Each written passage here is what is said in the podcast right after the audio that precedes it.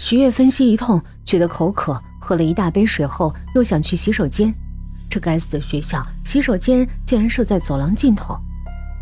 要不，你便盆里吧，明天早晨倒掉。我那个来了，血淋淋的，再把鬼也来。徐月很不爽的起身。现在我们相依为命，一起去吧。尹珊珊无奈的穿上睡衣。不要看厕所洞坑里那个洞，不要借隔壁递来的纸，不要看厕所角落里的拖把，不要。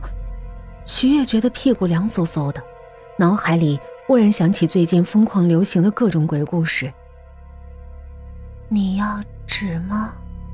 从隔壁突然传来一声低沉的声音，有点像李欣平时说话的语气。徐月吓得尖叫一声，提起裤子就跑。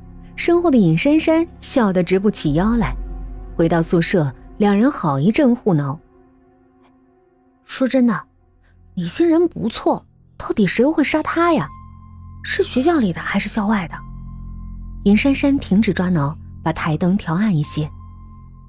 我们一起努力吧，就算查不出什么，也对得起曾经跟我们一起有过短暂的舍友关系的李欣了。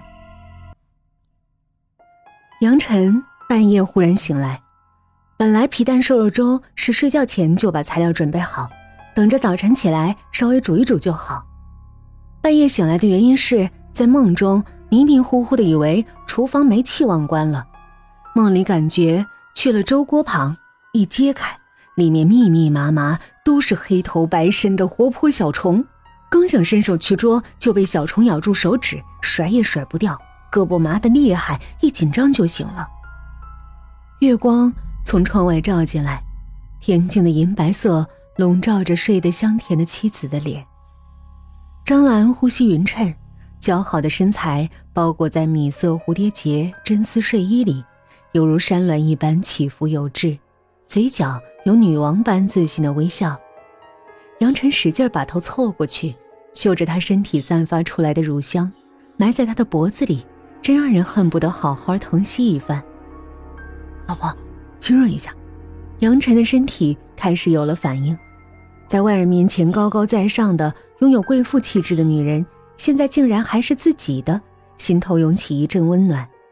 这样的温暖像小猫小狗的爪子一样，慢慢侵蚀自己的理智。抚摸她的身体时，也有了莫名的成就感和占有欲。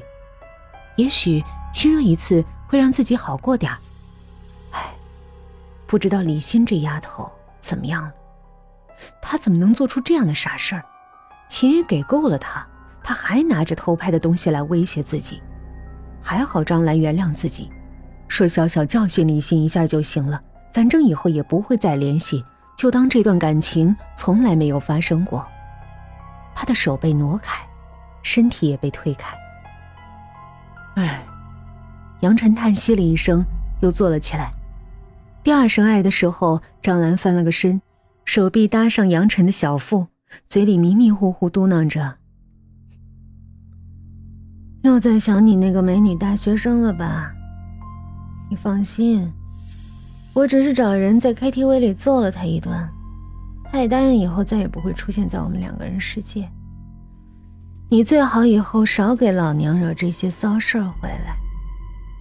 我马上要选副市长了。”你知道这些东西对我的影响有多大？那个装满了不堪入目内容的 U 盘被踩得粉碎，张兰看得清楚，灯光下一巴掌甩了过去，李欣只觉得振聋发聩。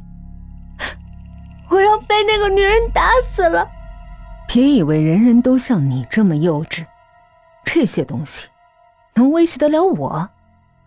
再怎么样，杨晨都是我老公。没有我们家的背景做后盾，他能有今天？你不会傻傻以为他会为了你这个黄毛小丫头跟我提离婚吧？以后不要让我看到你！张兰使了个眼色，旁边的大个子男人拿起酒瓶，顺着李欣的头砸了下去。凌厉的叫喊声被音乐掩盖，李欣满脸是血的跪在地上求饶。张兰一脚把他踢开。把他随身的包包点燃。这包儿，也是他送你的吧？信用卡都有记录。给我爬回你那该死的学校去！好了好了，睡了睡了。杨晨把颈椎枕放好，头仰了一下，也许明天是新的一天。早晨起来第一件事是进厨房，顾不上枕头上自己密密麻麻掉的头发，犹如短松针。杨晨就是这样的三好老公，好厨艺，好脾气，好心肠。早上六点半。杨晨洗漱完毕，系上围裙，开始烧粥。眼睛有点红血丝，是昨天半夜起来内疚的缘故。皮蛋是益阳松花皮蛋，切成碎粒，跟熟了猪肉泥拌在一起。猪肉粒是先用姜蒜爆香过，再跟粥一起煮，吃起来香味韧劲十足。